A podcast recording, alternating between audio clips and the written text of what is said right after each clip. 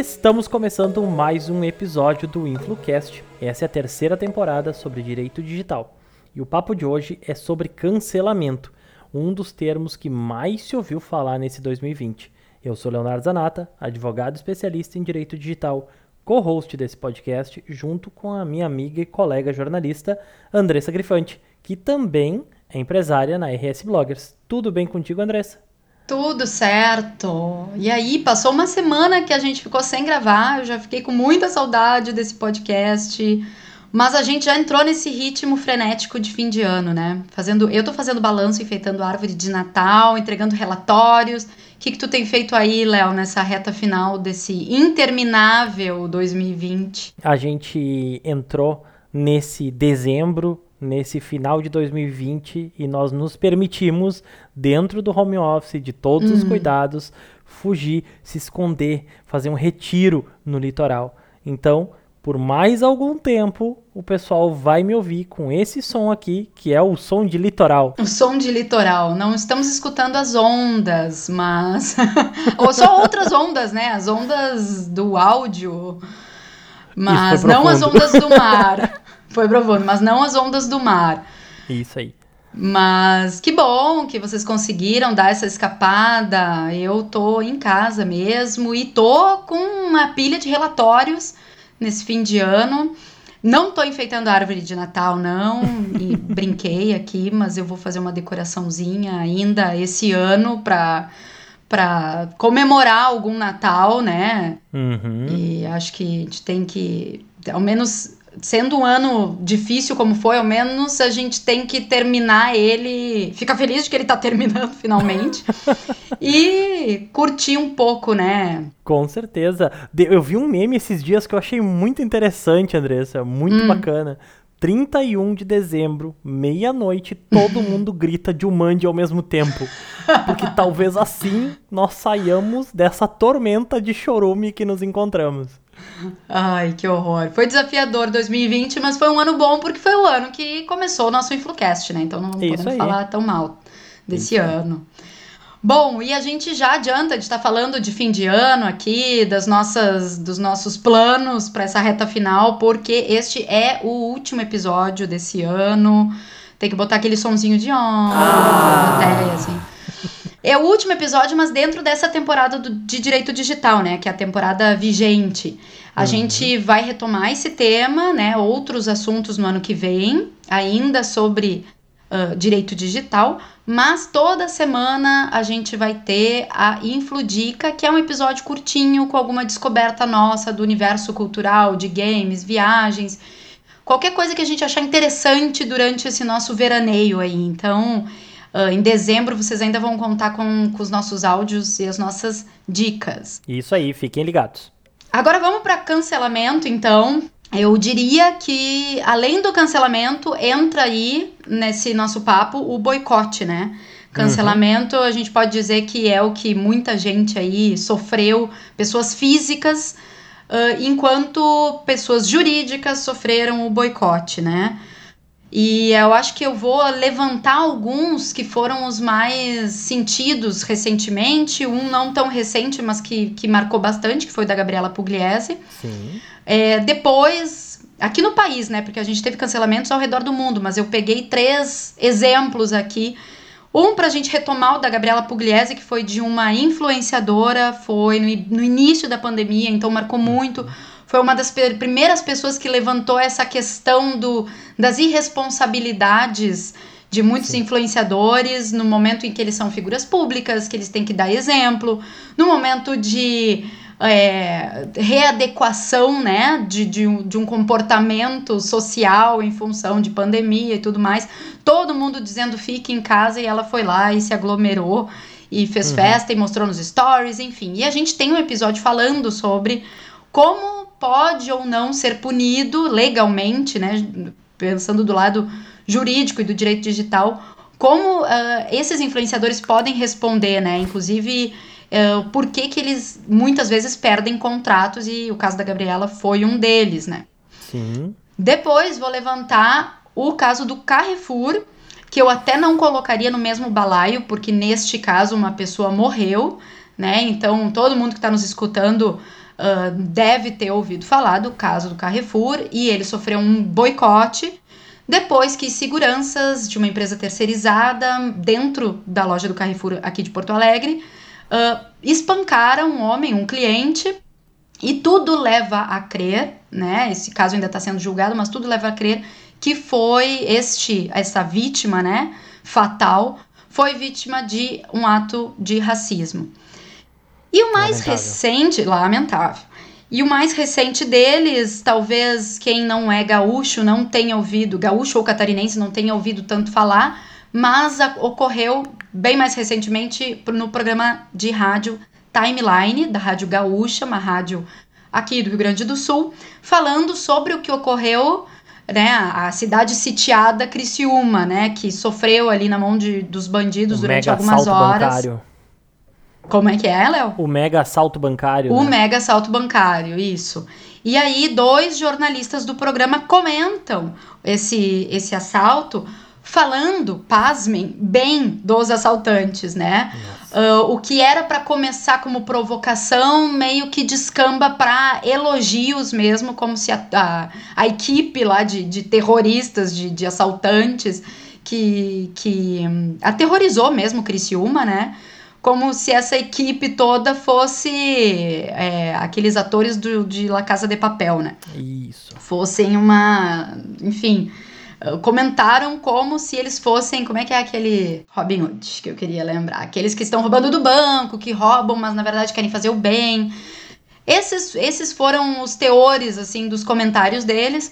Mas esse programa praticamente perdeu todos os anunciantes. Foi assim um efeito manada, né? Um efeito é, dominó.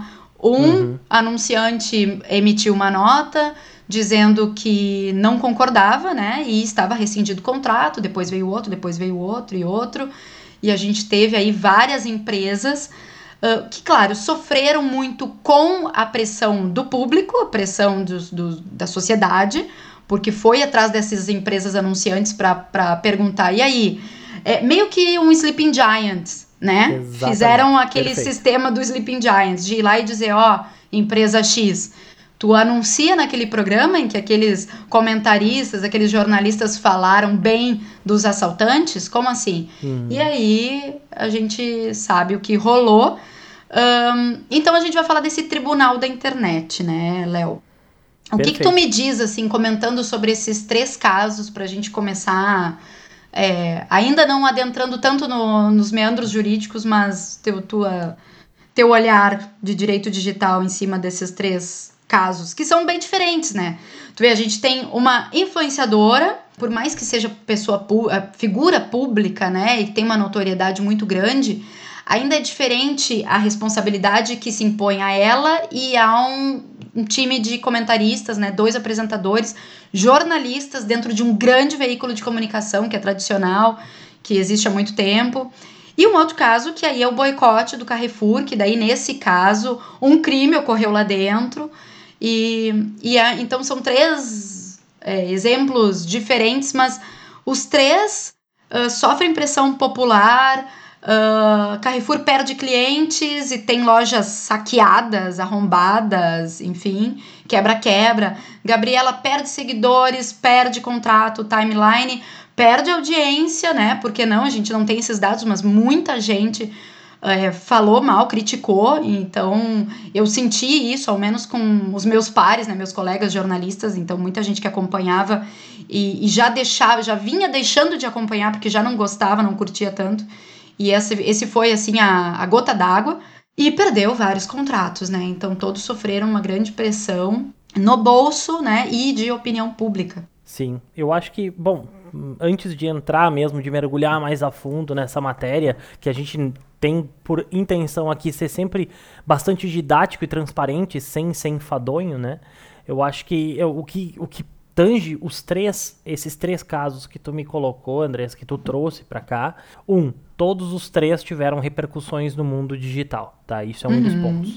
Uh, os três são totalmente lamentáveis e isso também não precisa nem ser levantado.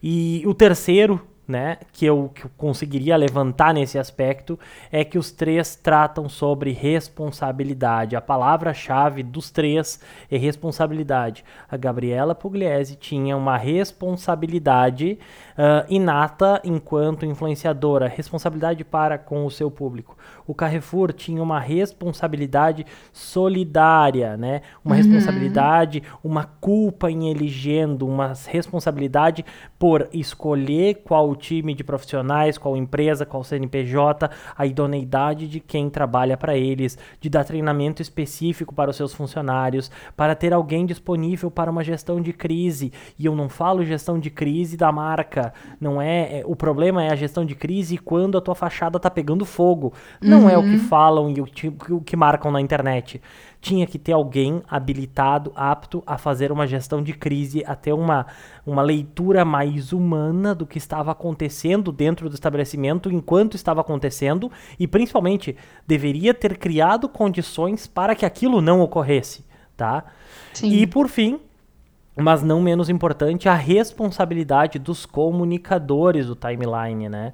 Os dois comunicadores que, por razões óbvias, nós não vamos colocar o trecho que eles citam aqui, uhum. porque não teríamos nem autorização para tanto, mas vocês encontram à disposição na internet para quem, né? porventura, né? não tenha conseguido acesso a isso. Qualquer coisa, me chama na DM que eu te mando o trecho. Uh, mas a, a responsabilidade enquanto comunicadores né? É, principalmente uh, tendo o, volume de alcance, a, a, possibilidade, o potencial de alcance como comunicadores da RBS, tendo um canal, um canhão né, de audiência como eles têm, uh, deveriam ter se abstido de ter feito comentários dessa natureza. A gente sabe que enquanto nós mesmos aqui conversamos, às vezes a, a conversa toma rumos que talvez não seriam um, socialmente aceitos, socialmente palatáveis, ou talvez fora de contexto, né? São informações que tiradas de contexto poderiam soar ofensivos para A, B ou C, mas essa responsabilidade, essa curadoria cabe aos comunicadores e a, principalmente ao editorial, né, de onde eles estão trabalhando, fazendo, seguindo, né? E até uma questão de um pouco de ética profissional, talvez, né? Um, é. Todos, todos esses, todos esses três casos, pelo menos, eles estão sujeitos também a algo que a gente chama como escrutínio social, tá? Hoje isso uh, é algo que vem antes, efetivamente, do cancelamento. O cancelamento é uma consequência de um escrutínio uhum. social que uma marca, que uma pessoa, que uma colocação, que uma entidade, que uma sociedade uh, faz de uma declaração. Qualquer ato, hoje, real ou virtual, e a gente pode dizer que esses dois atos eles acabam convergindo, uh, tá no momento em que são publicados, que é pressionado Enter, que é, é pressionado publicar, estão aptos e estão receptivos a um escrutínio social baseado nas regras do momento, porque as regras da nossa sociedade elas vão mudando e evoluindo. Uhum. Nós sabemos que na década de 70, algumas coisas eram consideradas corretas e algumas incorretas. Nós sabemos que em 2020, determinados con uh, determinadas condutas e determinadas uh, uh, formas de agir não são socialmente aceitos. Então, as mentalidades devem evoluir e devem ser vistas sob a ótica das regras sociais aplicáveis ao tempo em que as coisas foram feitas, faladas, escritas, publicadas, tá? Uh, uhum. E para concluir só essa base, só esse início dessa, dessa nossa conversa, uh, eu achei de um péssimo tom a, a colocação da, do pessoal do timeline, porque quando nós estamos, por exemplo, e como tu uhum. mesma citou, assistindo a Casa de Papel, a narrativa é criada para nós termos empatia por aqueles personagens, por aquela história. Nós conhecemos um lado da história, nós entendemos, nós uh, nos compadecemos daquela situação. Uh, de, de, acordo com uma narrativa estipulada. A narrativa que foi colocada no Mega Assalto de Criciúma é instituições criminosas estão sofrendo ataques sistemáticos da polícia e tendo as suas frentes desmonetizadas. Essa é a realidade. Independente do que Davi Coimbra uh, fantasiou na cabeça fantasiosa dele, né, na cabeça de, eh, delusiva dele, as uhum. instituições criminosas estão sofrendo ataques sistemáticos de desmonetização. Isso faz parte de um projeto da polícia para desarticular as facções criminosas. O que acontece? Uma facção criminosa não tem dinheiro, ou se ela perde a droga que ela vai vender, ou se ela é desbaratinada, o que, que acontece? Ela perde uhum. força, ela perde estrutura, ela perde relevância. Como é que eles precisam fazer isso? Não podendo vender droga, não podendo fazer uh, estimular o comércio, porque as pessoas estão em tese em casa. Uh, estão tendo os containers de onde vem a droga importada ou as fronteiras fechadas, eles precisam capitalizar essas instituições criminosas. Então, senhor Davi Coimbra, uh, esse mega assalto não é uma obra Robin Hoodiana, né, de tirar dos ricos e dar para os pobres. Não, não. Isso é um assalto sistemático, uma conduta antijurídica que visa lucro para fomentar o crime organizado, tá? É, é, muito claro, límpido e transparente. E qualquer opinião diferente dessa, com o perdão do comentário, Andressa, mas tá errada, porque a gente não pode fomentar condutas antijurídicas aqui. Sim, claro. É, e aí eu quero me ater um pouco mais no, nesse caso do timeline, porque houve uma divisão de opiniões, assim, ao menos uh, entre as pessoas com quem eu conversei, muitos jornalistas, que entenderam também como um. Ah, ele foi provocativo, ele é sempre provocativo. Então foi, foi um comentário de um. É, foi opinativo, e aí, se a gente vai cercear a liberdade dele de opinar, a gente vai estar cerceando a imprensa. E a gente até conversou um pouco sobre isso antes de começar a gravar, né, Léo? Uhum. Existe aí um, um limite entre até onde vai a liberdade de expressão e a liberdade de imprensa e essa linha é cruzada no momento em que tu tá incentivando é, algum ato ilícito, enfim, algo que, que, que não seja legal, né? Isso, do ponto é. de vista jurídico. É importantíssimo que a gente não confunda nunca liberdade de expressão com liberdade de agressão, tá? São coisas completamente diferentes, tá?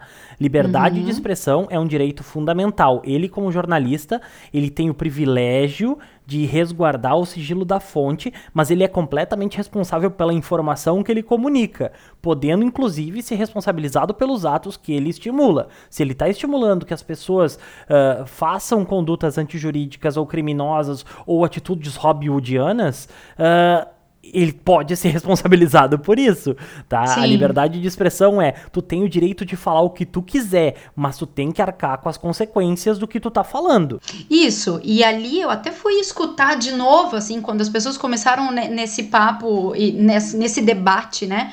de que ele tem a liberdade dele de opinar e ele é um cara provocativo e o programa se propõe a fazer essas provocações. E eu ainda escutei de novo para ter certeza assim do que, que dava a entender. E na verdade não, ele fica durante bastante tempo conversando com a Kelly Matos, Davi Coimbra e a Kelly Matos. Começa por ele, mas ela apoia uh, e os dois dão risada e a gente sabe que é, foi um, um, um ato assim que, enfim, foi bastante teve bastante repercussão. Uh, tinha um PM baleado, né, que já estava em estado grave uh, no hospital. Uh, tiveram vários reféns, ou seja, não foi assim, na calada da noite entraram, pegaram o dinheiro e foi embora. Então, tiveram várias pessoas de uma cidade inteira que parou, que ficou aterrorizada, porque eram tiroteios durante horas, né? Uhum. E aí eles se juntam num programa que é um dos canhões de audiência do, do maior veículo de comunicação do Rio Grande do Sul, que é vizinho né, de, de Criciúma, vizinho do, do estado em que, em que teve essa cidade sitiada. E eu vi que ele não faz, na verdade, uma provocação, né? Quem escuta, a gente tem bem claro que ele fica de fato elogiando e dizendo, né? Quem dera se todos os assaltantes fossem assim. E se o PM não tivesse intervindo, intervido, uh, tudo sairia numa boa. Ora, o PM está lá para fazer o trabalho dele, né? Para intervir quando chegam assaltantes. Inobservância de conduta diversa se chama isso. Ele tinha a obrigação de fazer o que ele fez. Se ele Claro. tivesse não feito isso, que a gente chama no direito como prevaricado, ele seria responsabilizado, inclusive porque ele é um soldado, ele é um militar, então ele tem uma responsabilidade quando ele não exerce o direito, o dever de agir dele. Isso. Bom, tanto é que, né, pra gente atualizar, porque a gente tá falando tudo isso, mas pra quem não acompanhou toda a história, o Davi Coimbra, a Kelly Matos já se retrataram com colunas no jornal, se retrataram no ar na própria rádio também. É, alguns acham que foi suficiente porque as pessoas erram, outros não acham suficiente. Aí ah, opi- opiniões né, vão divergir sempre. Mas eu queria que tu falasse, Léo, sobre essa questão dos contratos, porque eles perderam todos os contratos de anunciantes. E aí, teria como ahn, a- o programa dizer: olha, mas senhor anunciante, você botou a sua marca aqui num programa que tem esse viés provocativo e que faz essas brincadeiras. E outra, o- tu sabia desde o início que o comentarista pode fazer as opiniões dele e o programa se exime, né, de, de né, eh, compartilhar desta responsabilidade junto com, com o comentarista. Enfim, isso seria um termo para que esse anunciante pagasse uma multa no momento que rescinde o contrato? Bom, vamos ter que colocar isso, né, Andressa, dentro de um cenário hipotético, por óbvio, porque a gente não tem Sim, acesso a esses sim. contratos, tá? Isso. Mas só para descargo de consciência profissional mesmo. Ma- por outro lado, tá, a gente tem ah, ainda uma questão que, quando eu vinculo a minha marca ao teu programa, por exemplo, eu tô compartilhando daquelas ideias.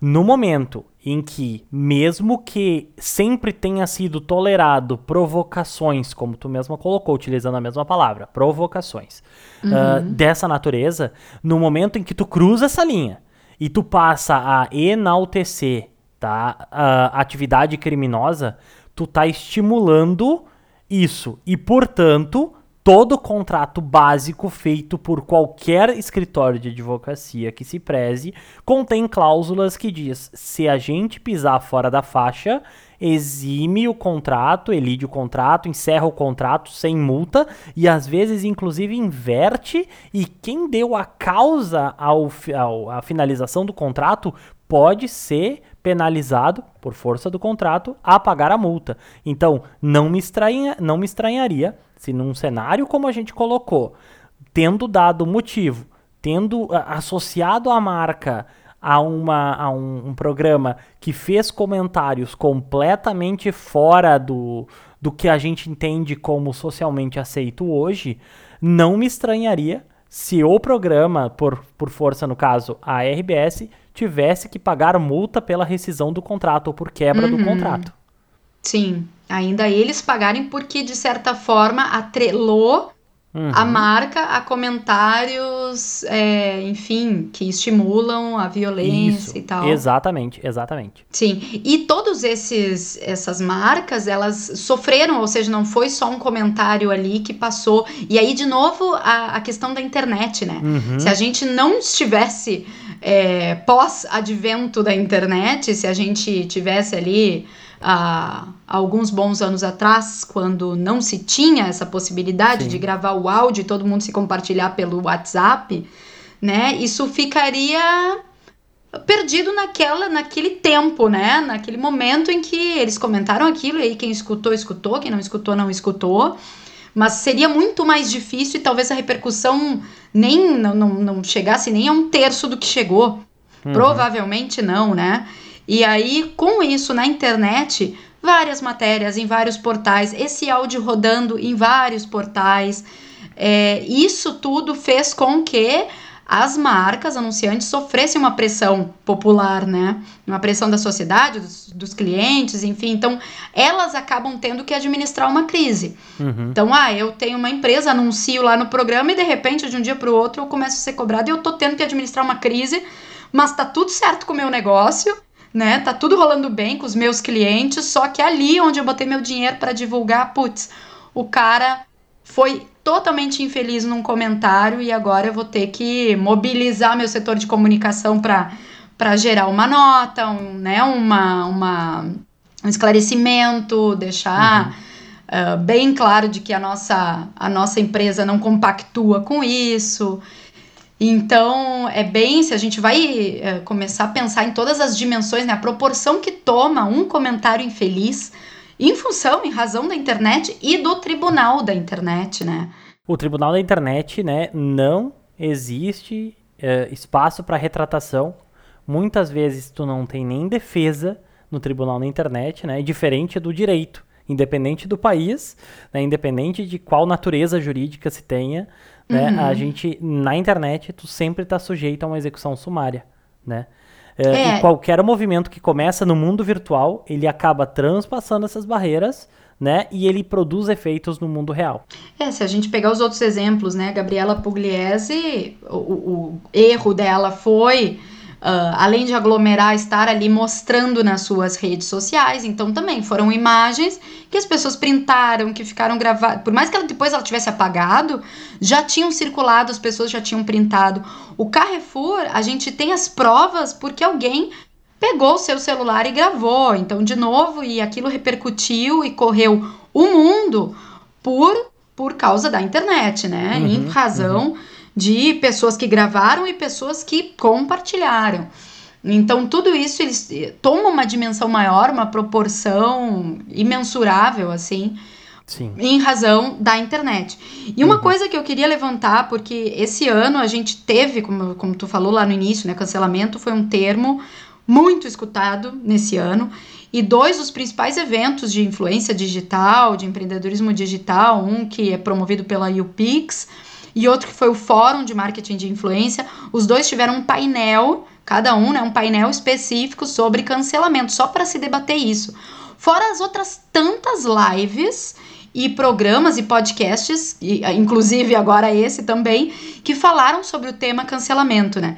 E um desses uh, eventos, o Fórum de Marketing de Influência, eu tive o prazer de participar e falar sobre o tema cancelamento. E uma das coisas que eu, que eu enalteci, assim, é a questão de mostrar a vulnerabilidade, né? Do tribunal da uhum. internet versus essa vulnerabilidade, porque o tempo todo quem trabalha com redes sociais escuta isso, né? De que a gente precisa ser espontâneo e mostrar também a nossa vulnerabilidade, né? Mostrar humanidade, humanizar a sua marca na, nas suas redes sociais. Só Sim. que aí, uh, por um lado, a gente quer as pessoas mais humanas, mas por outro lado, errar é humano, né? Uhum. Então, tu quer te mostrar humano, tu, tu vai estar o tempo todo aqui nesse momento a gente tá gravando e eu posso falar uma bobagem, tu pode falar uma bobagem, a gente pode errar, né? Uhum. E, e, em algum momento a gente pode ter que se retratar. Uh, e é aí que tal tá, a internet ela pede para que a gente seja vulnerável, mas a gente inclusive aponta o dedo e diz sejam vulneráveis, mas no momento que alguém erra, a gente aí não tolera. E essa é uma vulnerabilidade que não é tolerada muitas vezes, né? Sim. E ainda, aí voltando, fazendo gancho com o timeline, para a gente fechar esse exemplo, os dois se retrataram, né? E a RBS, uh, acredito que já deixou claro, a nota delas, da, da empresa, né, foi bem simples. Uh, quem mais respondeu as, as agressões, né, a, a, a manifestação pública, vamos dizer assim, uhum. foi os próprios comentaristas, né, que fizeram um texto maior e se desculpando, assumindo o erro. Eu achei bem bons os textos deles. É, e a empresa vai manter os dois. Até agora, ao menos, não se sabe de demissão, né? Eles não vão ser demitidos. Então, acredito que assim a gente mantém a, a, não censura, assim, não estamos censurando esse programa, não estamos uhum. censurando a opinião deles, eles sempre emitiram opiniões, muitas vezes, muitas vezes foram opiniões elogiadas, só que agora foram opiniões é, totalmente contrárias, assim, e, e extrapola o, a, a questão de direita e esquerda, né? Que, porque teve gente de todos os lados batendo, pessoas que sempre defenderam o programa, falando mal, pessoas que já não gostavam, que agora não gostam mesmo. Então, acho que ali foi um dos casos de erro humano. Uhum. Uh, não acho necessária uma demissão, mas uh, espero que eles tenham aprendido com esse erro e com tudo que eles sofreram, porque eu acho que devem ter sofrido bastante, né? Principalmente o emocional, o psicológico deles, uhum. porque a internet veio abaixo, né? Uhum. Falando mal e, e tentando cancelar, eles sofreram esse cancelamento. Então, eu que, queria dizer isso, né? E deixar claro que essa questão da, da vulnerabilidade, do erro humano, de até que ponto esse cancelamento tem que é, chegar até o ponto de alguém ser, ter a sua janela quebrada, como o caso de uma, de uma empresa, ou ter né, o seu cargo é, tirado. Andressa, me permite trazer só uma ideia que 2020 foi o ano do cancelamento, mas sabe que essa cultura começou a ganhar força lá em 2017 com uma uhum. hashtag que subiu no Twitter chamado hashtag MeToo, que foi da atriz Alissa Milano, quando ela publicou um pedido para que todas as pessoas que sofreram assédio sexual usassem essa tag. E então isso começou uma sequência de pessoas acabando se expondo, como tu mesmo falou, mostrando uma vulnerabilidade, citando situações que aconteceram.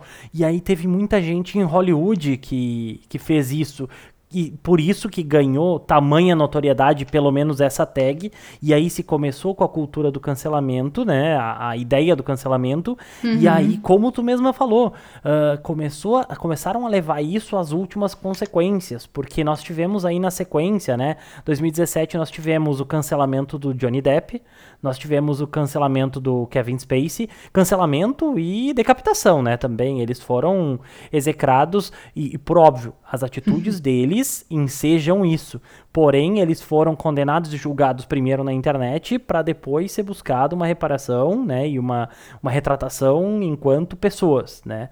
Sim. Então, é só para contextualizar onde que nasceu e onde que tomou força. E hoje o Twitter acaba sendo um dos maiores das maiores ferramentas de whistleblowers, né, de sopradores de apito, de uhum. pessoas que querem fazer denúncias com ou sem identificação do agressor ou como forma de expor isso. Alguns se valendo do anonimato, e aí a gente tem as nossas ressalvas quanto a isso, mas outras vezes tu acaba ganhando uma certa notoriedade, um maior alcance dentro desses cenários, fazendo a, as denúncias por aquele canal né? É, exatamente. Acho, Léo, que o, o nome cancelamento talvez tenha marcado muito esse ano, mas esse tribunal da internet que a gente citou, ele já existe há mais tempo uhum. e, e esse efeito manada, né?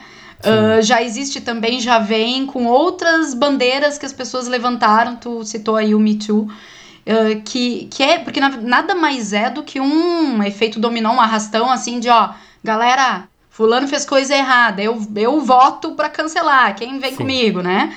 E aí Sim. vai começa a galera e aí uh, lembrando que em algum a gente viu isso muito acontecer na questão política, né? Uhum. E a uhum. gente falou sobre isso num episódio de fake news. Uh, isso também uh, passa um pouco por, por essa questão, né? De quem usa bots, né? Esses, esses robozinhos aí todos que uh, seguem uma hashtag, vão lá e comentam automaticamente e compartilham automaticamente. Então, faz chegar a mais e mais espaços. E eu diria que muitas vezes alguém é cancelado, ou alguma empresa, ou algum assunto vem à tona, é, e que tá, na verdade, só naquela bolha. Não é nem a bolha do, da internet, é a bolha do Twitter. E que Sim. se tu sai de lá, na verdade não é aquilo que a maioria das pessoas está pensando, uhum, né? Uhum. Se tu entra nessa bolha, parece que tu é simplesmente odiado, ou fulano está sendo odiado, a marca vai cair, vai perder, né? Vai, as ações todas vão cair, a marca vai falir. Mas não, né? É uma proporção que parece enorme, mas porque naquele meio, naquela tua bolha Sim. de rede social, aquilo é o que mais aparece. E quanto mais tu busca aquilo, mais vai aparecer. E tu sabe que algo que me, me ocorreu agora, Andressa, a gente não definiu efetivamente o que, que é o cancelar. Nós usamos esse verbo, mas a gente não especificou o que, que é efetivamente o cancelar. É, não, não sei quando no espaço e no tempo esse episódio vai ser ouvido. Vai que ouçam, ouçam ele daqui muito tempo e esse termo já tenha caído em desuso, mas cancelar uh, uma pessoa, tanto física quanto jurídica, é, costuma significar que a gente vai descredibilizar as ações, as falas, o trabalho, a imagem, a idoneidade, né, a, a própria marca, enfim, uhum. deixando de seguir ela nas redes sociais, deixando de ser influenciado e estimulando para que outros façam o mesmo, né? É. Quando a gente fala do cancelamento, especificamente, muitas vezes ou cancelado a marca, a empresa, a pessoa, enfim, uh, pode não encontrar maneiras de se justificar ou até mesmo não obter um alcance necessário para sua defesa. Ah, entre nós, usando o mesmo exemplo do timeline. Uma coisa é o programa ao vivo tendo falado que falaram usando um canhão de difusão via rádio e internet e espelhado para o sistema que armazena também os programas. O outro é fazer uma nota no fundo de uma página com fonte 10 que tu tem que caçar para encontrar. Vamos falar sobre alcance? Sim, sabe? Sim. Então, às vezes o cancelado não tem maneiras ou não quer se justificar porque não tem o alcance necessário ou não se vale do mesmo alcance, né, para exercer sua defesa.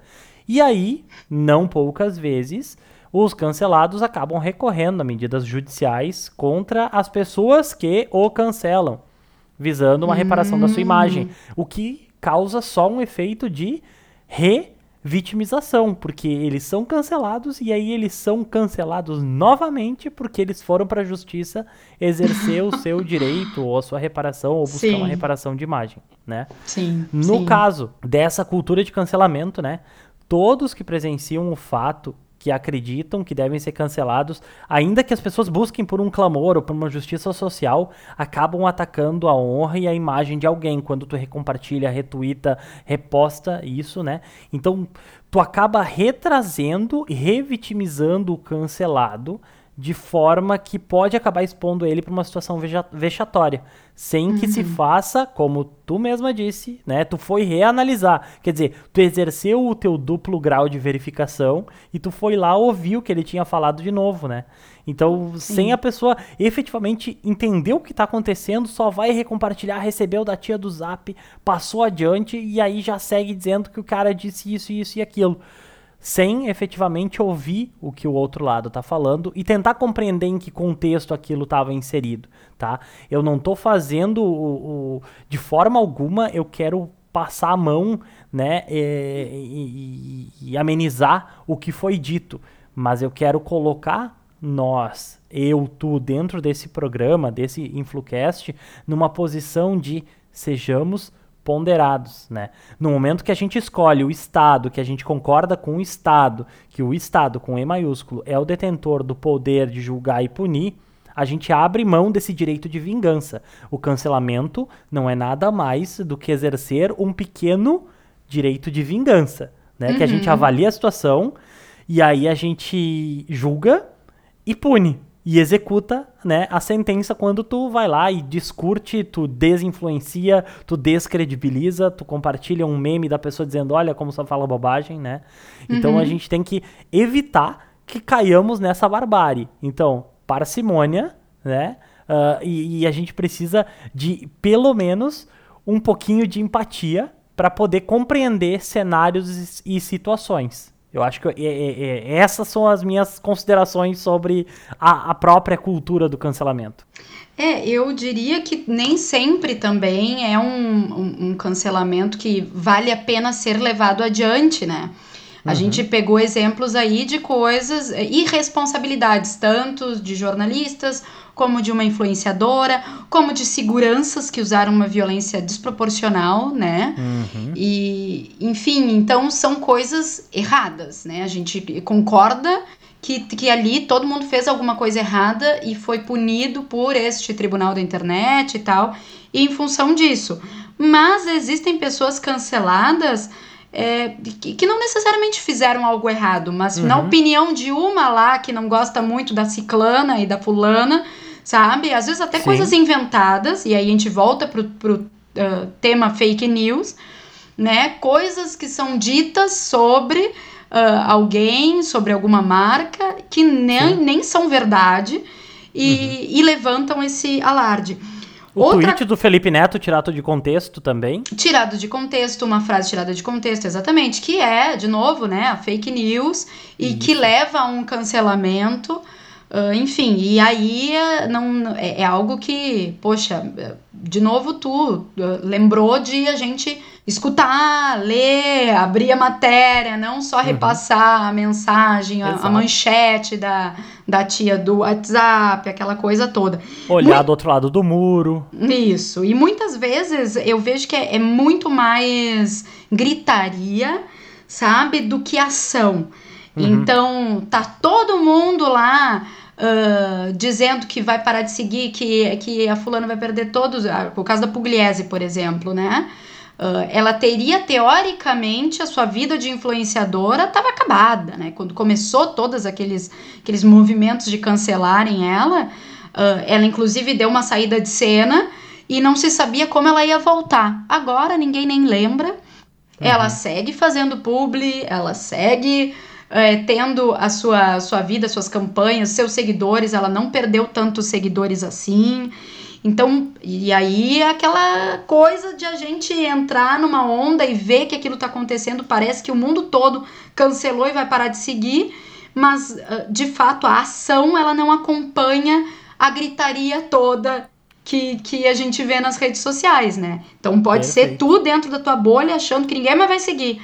Mas passa um, dois meses e ela tá lá firme e forte, ainda é uma das maiores influenciadoras do país, fazendo e acontecendo, né? Cheia de então, patrocínio cheia dos patrocínios. Uh, não tá errado, porque tudo bem, ela vai, ela se retratou, ela errou, ela né, vai mudar. Uh, mas não, o impacto, sabe? É, tô dando como exemplo, né? Acho que muitas vezes é muita gritaria e pouca ação. É uhum. muita gente dizendo que vai parar de seguir, que não vai comprar mais, que nunca mais vai ir em tal, em tal lugar.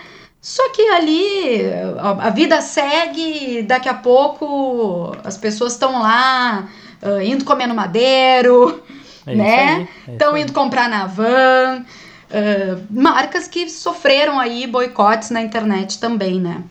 É isso aí. Mas acho que a gente explorou bastante o termo cancelamento, esse tema, a questão do boicote. Fica, ficam aí várias reflexões para as pessoas que estão nos ouvindo e gostaria que todo mundo desse a sua opinião lá uhum. no arroba escuteinflucast. Pode mandar DM pra gente. A gente vai estar tá sem gravar os episódios, né? Passando esse fim de ano com uma espécie de, de férias coletivas, mas vamos seguir conectados, né, Léo? Todo mundo lá na redação do Influcast vai estar tá de férias. Tá Isso, decretado. Tá decretado. A gente vai dar férias coletivas pra galera. vamos fechando assim esse sexto episódio encerrando as gravações de 2020. Gente, 2021 vai chegar, se Deus quiser. Se vocês gostaram desse episódio, é, dá uma olhada no nosso feed para ver os outros. Aproveitem para colocar em dia e ouvir todos os nossos episódios. Tem bastante coisa, todas as nossas infludicas. E acessem o site também, influcast.com.br, onde a gente, é, além dos episódios, conta um pouco sobre o projeto e também sobre os nossos serviços. Uhum. Andressa, é isso aí. Tudo que tu colocou e eu posso acrescentar algo também ao final. Sabe o que é bom de fazer no veraneio? Hum. É bom de caminhar. Sabe o que é bom de fazer enquanto tá caminhando? Ouvir hum. podcast. Então é, pega, é. vai no teu agregador preferido, baixa os episódios do Influcast. Não precisa baixar todos. Baixa os temas que te agradam. Começa com cinco. Eu te convido a ouvir cinco episódios. Só cinco. E aí depois tu ouve e depois tu vai voltar, porque eu sei que tu vai voltar. Porque se não gostou, gostar... se não gostou, a gente devolve dinheiro. A não, gente devolve não. dinheiro se tu não gostou. Devolução garantida. Nos siga também nas principais plataformas de streaming. Nós estamos no Spotify, na Apple Podcasts, no Google, na Amazon, em todos. Pensou num aí? A gente tá lá também. E se tu quiser apoiar ainda mais esse projeto, contribui com nossos planos de assinatura lá no PicPay, pesquisando por Influcast e nos ajuda a expandir ainda mais esse projeto. Isso aí, pessoal. Um ótimo fim de ano, feliz Natal, feliz ano novo que passem todos com saúde, que é o que mais importa, né? O resto a gente vai atrás, a gente dá um jeito. Uh, sigam nos escutando em 2021, mandem sugestões de pauta. Uhum. Uh, obrigada a todo mundo pela audiência. Esse ano foi bastante especial. A gente recebe os feedbacks aí da galera e sempre uh, se anima quando recebe mensagem de alguém. Então, sigam com a gente e até o próximo episódio, até o próximo ano. Andressa, muito, meu muito obrigado para ti por tocar esse projeto até aqui junto comigo e a gente volta com programas regulares no ano que vem. Igualmente. Abração. Valeu, gente, até a próxima.